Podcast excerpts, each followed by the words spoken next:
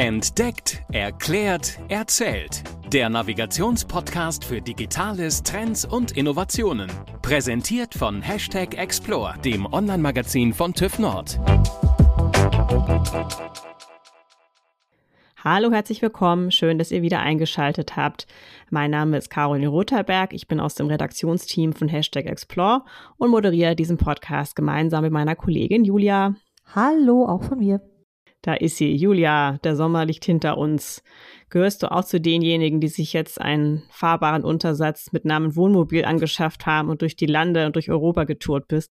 Nein, leider nicht. Also ich bin auf diesen Trend bisher noch nicht aufgesprungen, weil ich dazu sagen muss, dass ich zu den Menschen gehöre, die gerne ein bequemes Hotelbett haben. Ich oute mich da jetzt mal. Ich finde es aber trotzdem faszinierend, was Menschen mit ihren Wohnmobilen machen, wie sie umgebaut werden und so, ja, ich finde so diese Art des wirklich grenzenlosen Reisens ist ja doch durchaus faszinierend, oder? Unbedingt. Also ich, ich gehöre bisher auch noch nicht zu dieser Gruppe, aber wer weiß, was wir heute noch lernen können, weil das, das Thema Wohnmobil und Caravan und wie ich aus einem herkömmlichen Kastenwagen einen Umbau gestalte, der auch noch TÜV abgenommen wird, das ist nämlich heute unser Thema. Nämlich das Reisen in Wohnmobilen war schon länger ein Riesentrend in Deutschland, aber jetzt durch die Corona-Pandemie hat sich diese Entwicklung einfach nochmal beschleunigt. Und wenn man da auf die Anzahl der Wohnmobile mal guckt, das von 2021 auf 21 wir eine Steigerung von über 14 Prozent haben, das ist schon eine ganze Menge. Und da geht es nicht nur darum, dass ich mir jetzt ein Wohnmobil kaufe oder leihe, was eben einfach von der Stange ist, sondern dass ich mich eben da auch dem Selbstausbau widme und selber was zustande bringe. Und genau über das wollen wir heute sprechen. Und zwar ist unser heutiger Gast Mirko Lohmann. Er ist Sachverständiger bei TÜV Nord Mobilität und der TÜV Nord Station in Stadthagen beschäftigt. Und er erzählt uns, worauf beim Ausbau besonders zu achten ist, damit dann auch die TÜV-Abnahme gelingt. Viel Spaß beim Zuhören. Herr Lohmann, da wir gleich mit Ihnen über Wohnmobile und Co. sprechen, liegt die erste Frage ja ziemlich nah. Wie haben Sie denn Ihren Sommerurlaub verbracht? Teilen Sie die persönliche Leidenschaft von Camping und Caravaning? Ja, also mein Sommer oder unser familiärer Sommerurlaub ist leider äh, ins Wasser gefallen. Oha. Wir wären gerne oder hatten wir auch alles geplant, gebucht, wäre auch nicht das erste Mal gewesen. Wir fahren wir eigentlich ganz gerne in die Gegend nach Schönau und Königssee. Die Region war leider bloß auch, wie viele Regionen jetzt diesen Sommer, von der Hochwasserlage betroffen. Um auf den zweiten Teil der Frage zu kommen, da muss ich jetzt wirklich ein bisschen schmunzeln, weil es ist bei mir tatsächlich so, und das muss ich auch zugeben, dass das jetzt durch meine tägliche Praxis hier kommt, dass dieses ganze grobe Thema erstmal Camping, Caravaning, in welche Richtung auch immer, wirklich ein interessantes Modell ist, wo ich jetzt auch im familiären Kreis, wir als Gemeinschaft entschieden haben, dass es langfristig auch ein Modell für uns sein wird ist aber alles noch sehr in den Kinderschuhen und ich bin natürlich in einer dankbaren Situation, dass ich immer schöne Vorführobjekte quasi präsentiert kriege. Also Sie nehmen im Grunde genommen das Berufliche dann auch irgendwann mit ins Private. Hm, in dem Fall, weil es ja auch stark irgendwo an mein Portemonnaie geht, leider ja. ja, auf den Campingplätzen Europas und der Welt bekommt man ja sicher auch viele Tipps und tauscht sich auch untereinander aus. Und ja, was, was sehen Sie denn so in Ihrem Alltag? Welche besonders kreativen Ausbauten von Kastenwägen, Karawanen, Campingmobilen haben Sie denn selbst schon erlebt? Und ja, was sieht man da so? Ja, also ich teile auch die Faszination für so einen fertig ausgebauten Carthago Wohnmobil oder gibt ja zahlreiche Hersteller auf dem Segment. Wobei mehr Charme und ein größeres Interesse für mich selber wäre jetzt tatsächlich dieser Individualaufbau, wo man mit einem nackten Kastenwagen sozusagen anfängt und dann mit eigener Hände Arbeit dann die, die Änderung der Fahrzeugart vornimmt. Mm, und gerade auf dem Bereich ist es also wirklich spannend, wo, wobei auch alles meiner Meinung nach so ein bisschen seine Daseinsberechtigung hat. Das muss man sich dann wirklich vorstellen. Das geht los vom alten VW-Bully, der von den typischen Surferstudenten dann irgendwie als Reisemobil für St. Peter-Ording vorbereitet wird, über den High-End-Ausbau, wo sich dann wirklich Leute über Jahre konstruktive Pläne gemacht haben und in alle Richtungen gedacht, um dann wirklich einen, einen Ausbau auf privater Natur auszufertigen, der also in keinstem jetzt einem gewerblichen Ausbau irgendwo nachsteht. Ist also wirklich ein spannendes Feld. Das ist aber dann wahrscheinlich die Frage, die man sich auch als allererstes stellen sollte, wenn man sagt, ich möchte so ein Projekt angehen, ob ich was Fertiges kaufe oder ob ich im Winter jetzt in der Garage einschließe und anfange, selbst Hand anzulegen. Ne? Ja, definitiv. Und Ihr Stichwort war auch ganz gut. Man unterhält sich dann ja mit der Kundschaft, wenn die zur Abnahme vorbeikommen und so ein Projekt äh, über einen längeren Zeitraum jetzt irgendwo durchgezogen haben. Man sollte sich auch einen Gefallen tun und da wirklich auch ehrlich zu sich sein, weil was Sie gerade gesagt haben, Winter und Garage ist nämlich schon ein sehr gutes Stichwort.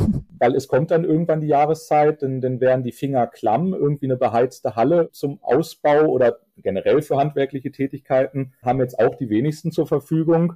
Und das hören wir schon relativ häufig, dass dann so ein Umbauprojekt, so ein Zeitplan allein schon daran in Stocken gerät, dass es einfach dann auch mal Situationen übers Jahr gibt, wo es allein die, die Witterungsbedingungen nicht hergeben, am Projekt weiterzumachen. Das sind alles so Kleinigkeiten, wobei die, die generelle Arbeitssituation natürlich auch stimmen sollte, wenn man sich einen Gefallen tut und so ein Projekt quasi in, in Do-it-yourself durchführen möchte. Sehen Sie denn in Ihrer täglichen Arbeit an der TÜV Nord-Station durchaus einen Trend zum Thema Wohnmobil, ob jetzt selbst ausgebaut oder vielleicht schon das Fertige gekauft, das Gebrauchte gekauft? Wird das mehr? Also man hat ja immer das Gefühl, so Mensch, jetzt gerade mit Corona, jeder hat eins, die Plätze sind voll. Können Sie das in Ihrer Arbeit bestätigen, dass das tatsächlich mehr wird? Eindeutig ja. Also eine andere Antwort gibt es darauf nicht. Das lässt sich auch A schon von den Zulassungsstatistiken eigentlich schön anhand der Zahlen belegen. Und wenn ich auch mal in meine internen Statistiken, was meine Abnahmen angeht, ist es also wirklich so, dass jetzt seit dem Jahr 2020, 2021 nochmal ein enormer, enormer Push kam auf das ganze Thema. Und auch nochmal abzielen darauf, man merkt es mittlerweile auch tatsächlich auf dem Gebrauchtmarkt jetzt erstmal losgelöst von dieser Selbstbaugeschichte, aber alles, was mit dem Thema grob Camping jetzt erstmal zu tun hat, ist erstmal einer, einer Preissteigerung jetzt irgendwo gefolgt. Beim Preisen fängt es ja an, was, was natürlich noch ein bisschen gravierender ist, wenn man dieses Projekt wirklich durchziehen will, dass es auch mit, mit Bauteilen, die halt speziell teilweise erforderlich sind, sei es Einbaufenster oder Heizung, ist alles, was zu diesem groben Thema gehört, es ist alles gerade von der Verfügbarkeit und auch von der preislichen Geschichte. Es gab schon mal einfachere Zeiten, sagen wir es so. Mhm. Es ist jetzt nicht unmöglich, aber man merkt diesen, diesen Run auf das Thema schon recht deutlich.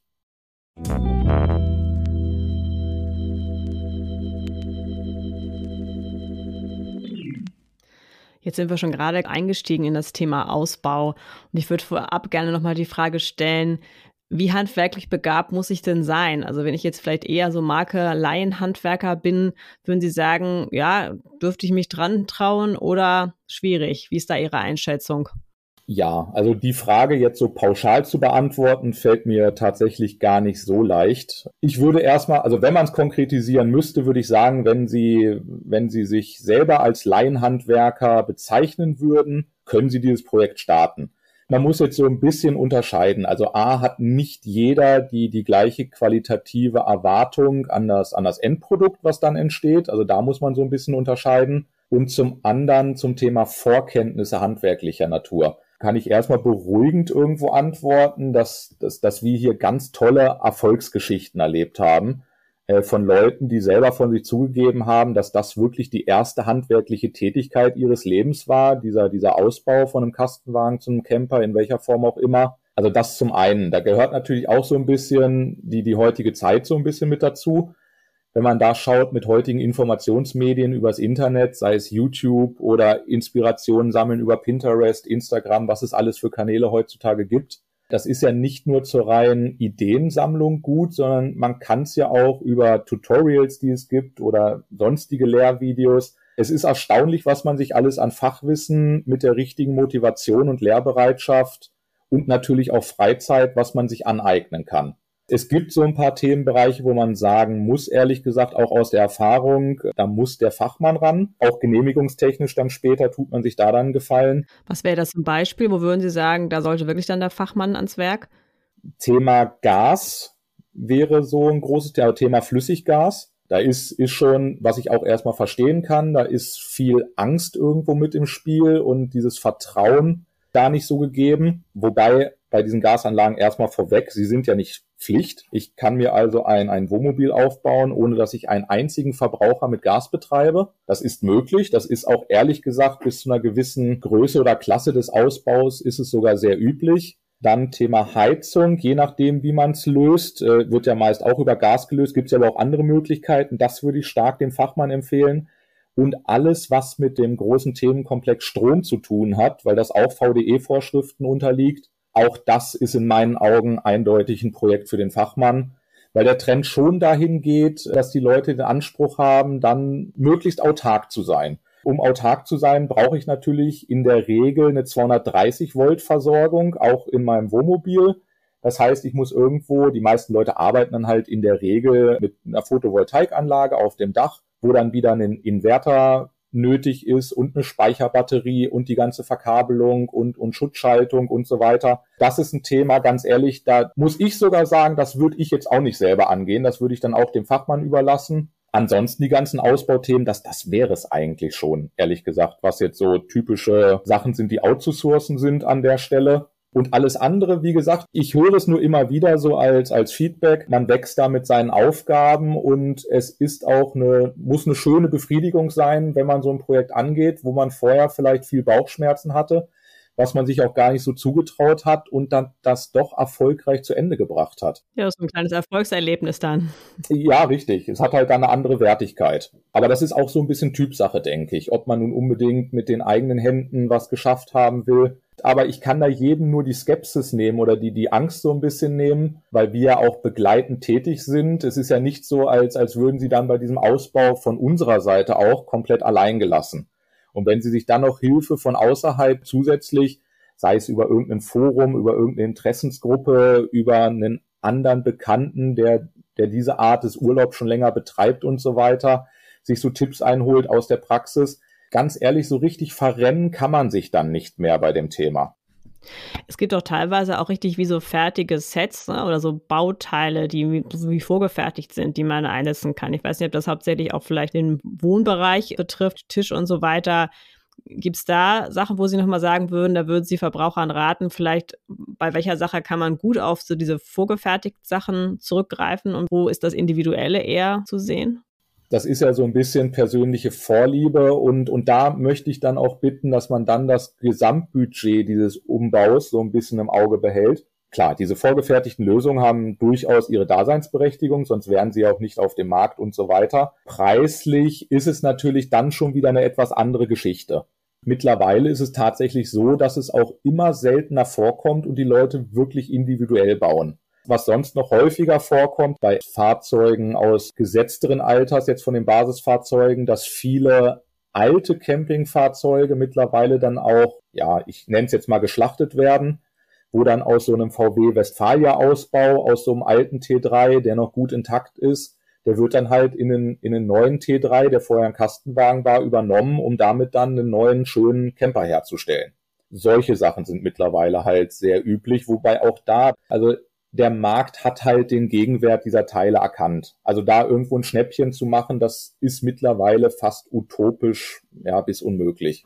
Jetzt haben wir gerade schon über das Thema Kosten gesprochen. Kann man da irgendwie Ross und Reiter nennen? Was ist, sag ich mal, bei einer Art von Standardausbau?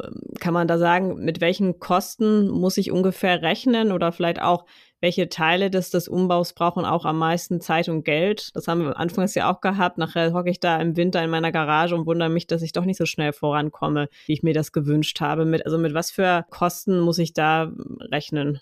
Also so außer Praxis. Jetzt so, wenn ich, wenn ich mal die letzten zehn quasi nehme und da einen Durchschnitt, Mittelwert jetzt irgendwo am Mittel, äh, jetzt bitte nicht erschrecken, das waren dann wirklich aber auch alles sehr hochwertig, schön gebaute Fahrzeuge die reinen Umbaukosten irgendwo zwischen 10.000 und 15.000 Euro.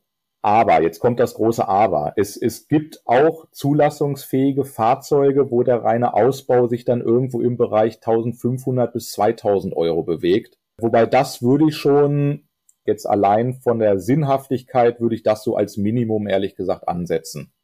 Und vom Zeitfaktor, also wenn ich mir jetzt vornehme, ich will jetzt Anfang Oktober anfangen und habe vielleicht vor, im nächsten Sommer 22 dann auf große Tour zu gehen. Schaffe ich das in dem Dreivierteljahr, inklusive aller Punkte, die zu beachten sind, Abnahme nachher und so weiter? das ist möglich, aber jetzt müssten wir ein bisschen genauer definieren, wie viel Freizeit haben die zur Verfügung, wie viel sind sie davon gewillt, in dieses Projekt dann permanent zu investieren. Also es ist nicht unüblich und jetzt bitte nicht erschrecken. Also so 1000 Arbeitsstunden höre ich eigentlich von fast jedem Kunden. Das sind dann aber auch wirklich die Dinger, wo ich sage, oh, Respekt hätte ich selber gerne. Also das ist leider nichts Unübliches. Und da sind wir auch bei einem Thema, ganz ehrlich, das muss man dann auch so ein bisschen den Zeitraum, bis es fertig ist, das muss einem Spaß machen. Und das muss man so ein bisschen als Hobby und als Ausgleich sehen. Mhm. Es ist halt, wie gesagt, das ist nicht nur der Urlaub selber ist dann irgendwo Freizeitgestaltung, was man im Endeffekt ja als großes Ziel hat mit dem ganzen Vorhaben, sondern auch der Weg dahin. Und ich kenne kein einziges Wohnmobil, was selbst gebaut wurde, was keinen Vornamen hat. Die gehören dann irgendwo zur Familie. Ich kann mir auch nicht vorstellen, dass die nochmal verkauft werden. Ich glaube, die werden eher vererbt dann wenn man ganz ehrlich ist, über 1000 Stunden wächst man auch schon ganz gut zusammen. Man kennt dann da jeden Schraubenkopf mit Vornamen, weil man hat ihn ja auch selber quasi reingedreht. Ich mag halt sowas. Ich finde das immer sehr charmant. Also beim Thema emotionale Bindung zum Auto. ja, ich, ich, ich kann es nachvollziehen, sagen wir mal so. Also ich kann aber auch die Leute verstehen, die da mit dem Kopf schütteln und, und es nicht nachvollziehen können. Aber ist immer so ein bisschen Leben und Leben lassen. Ist halt ein Hobby. Hobbys sind nie rational erklärbar. Das, ja.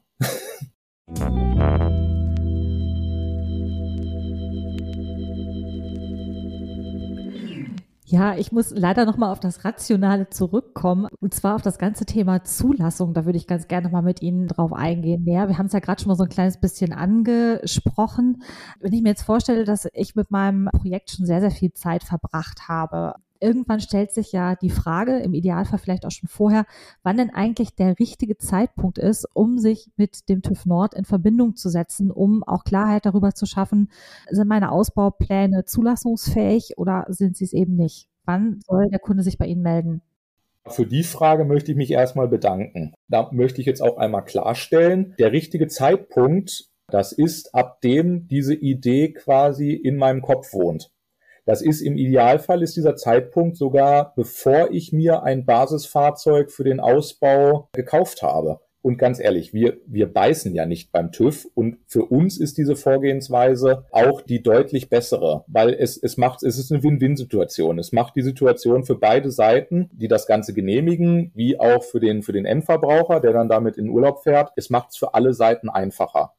Äh, ich kann das nur ganz stark empfehlen. Machen Sie an Ihrer ne, regionalen TÜV-Station machen sie einen Beratungstermin. Das ist, wie gesagt, von unserer Seite auch sogar so angedacht, gewünscht und gewollt. Dann nehmen sich die Kollegen, ich, wer auch immer dann da vor Ort sitzt, nehmen sich dann die Zeit für sie und dann wird dieses Vorhaben, wird erstmal durchgesprochen weil es ist nicht utopisch, aber es gibt halt so ein paar Fallstricke, die ärgerlich sind, wenn man da zum Zeitpunkt der Abnahme dann erst einem die aufgedeckt werden, dass man da vielleicht reingetappt ist, aus welchen Gründen auch immer. Das können Kleinigkeiten sein.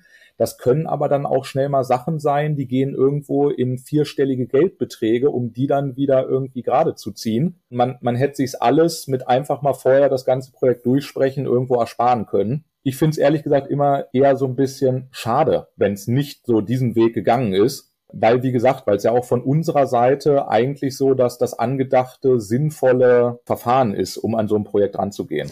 Wie ist denn Ihre Erfahrung? Kommen die Kunden tatsächlich frühzeitig schon zu Ihnen oder kommen die meisten erst, wenn es eigentlich schon zu spät ist? Mhm. Ja, ich, ich muss leider antworten, sowohl als auch. Wobei ich auch das Gefühl habe, dass das jetzt seit geraumer Zeit, weil wir kommunizieren es natürlich auch, das wird wahrscheinlich jetzt schon so ein bisschen auch sich verbreitet haben, weil mittlerweile kommt es schon recht häufig vor, dass diese Vorberatung wahrgenommen wird. Also aktuell ist die Quote so, so als reine Bauchgefühleinschätzung so acht, acht von zehn Fälle, die nehmen wir direkt von Anfang an an der Hand, bis das Projekt fertig ist. Und zwei von den zehn, die kommen fertig hier an und dann guckt man halt, wie gut das Ganze geklappt hat. Nach diesem Podcast kriegen wir die letzten beiden dann hoffentlich auch noch, dass wir nicht beißen.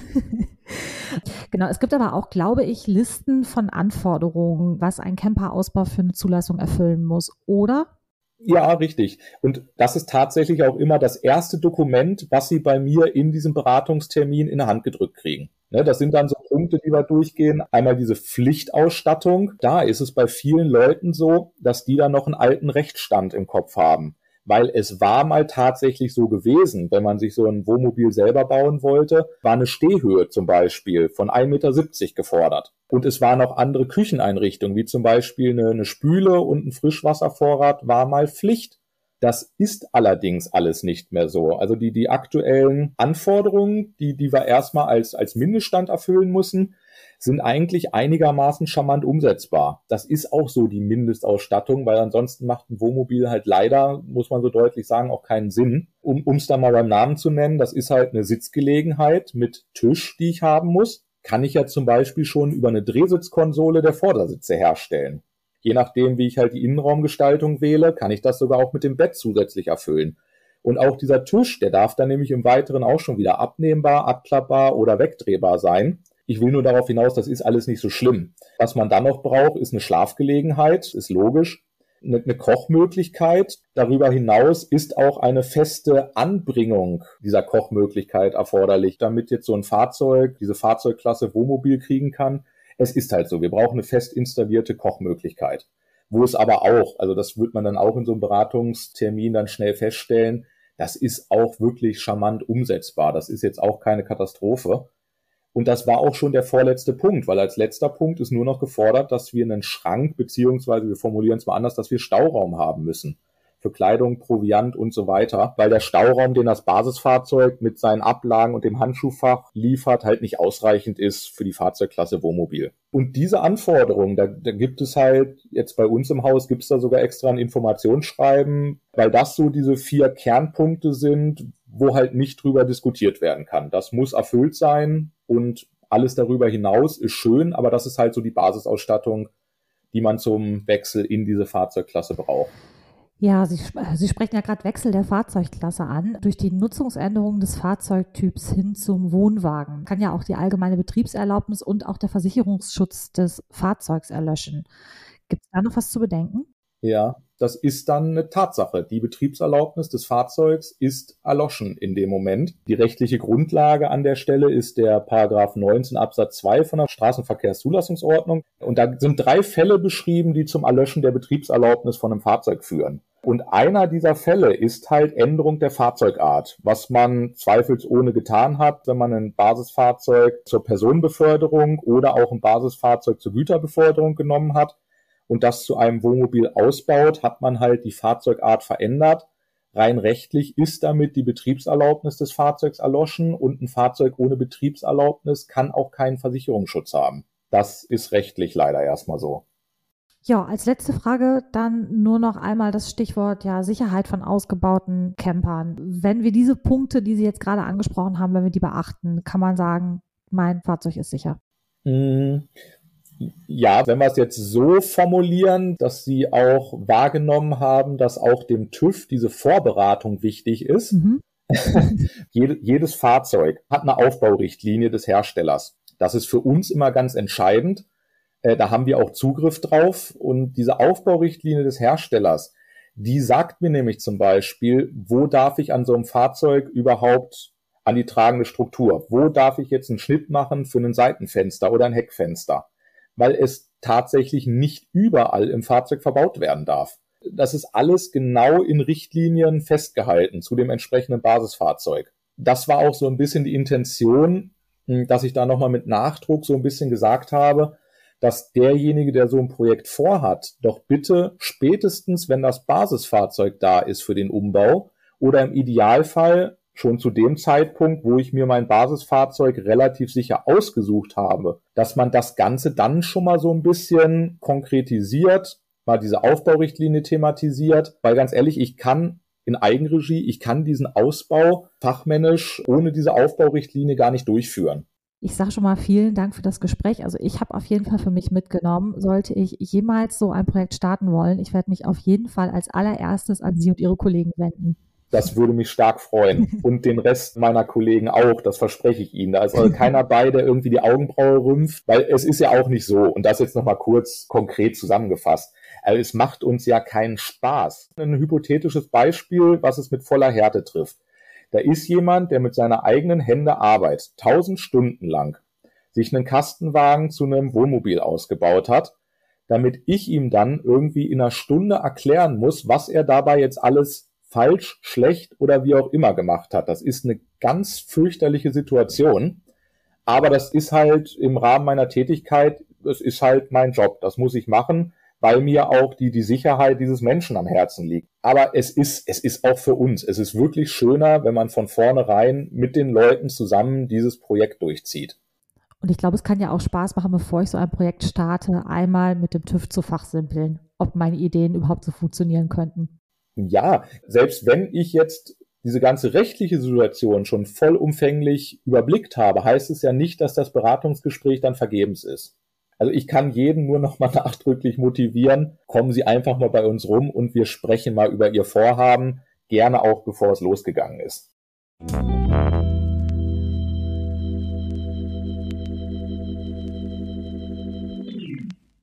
Und da sind wir genau beim Stichwort Kontaktaufnahme. Wenn man jetzt genau an dem Punkt ist, Herr Lohmann, dass man sagt, so, jetzt ist es Zeit für den TÜV, ich möchte gerne dieses Beratungsgespräch in Anspruch nehmen. Wo sind Sie ganz persönlich zu erreichen und wie am besten? Also ich persönlich bin jetzt an der TÜV-Station in Stadthagen. Das werden die meisten jetzt wahrscheinlich nicht kennen. Bei Hannover, ne? Genau, an der Grenze zu Nordrhein-Westfalen, so 50 Kilometer von Hannover weg da kann man mich jeden Werktag, wenn ich nicht gerade im Urlaub bin, kann man nicht, kann man mich da gerne erreichen. Wobei dieser ganze Themenkomplex, es, es herrscht überall der gleiche Kenntnisstand vor. Ne? Und das muss man erstmal sagen.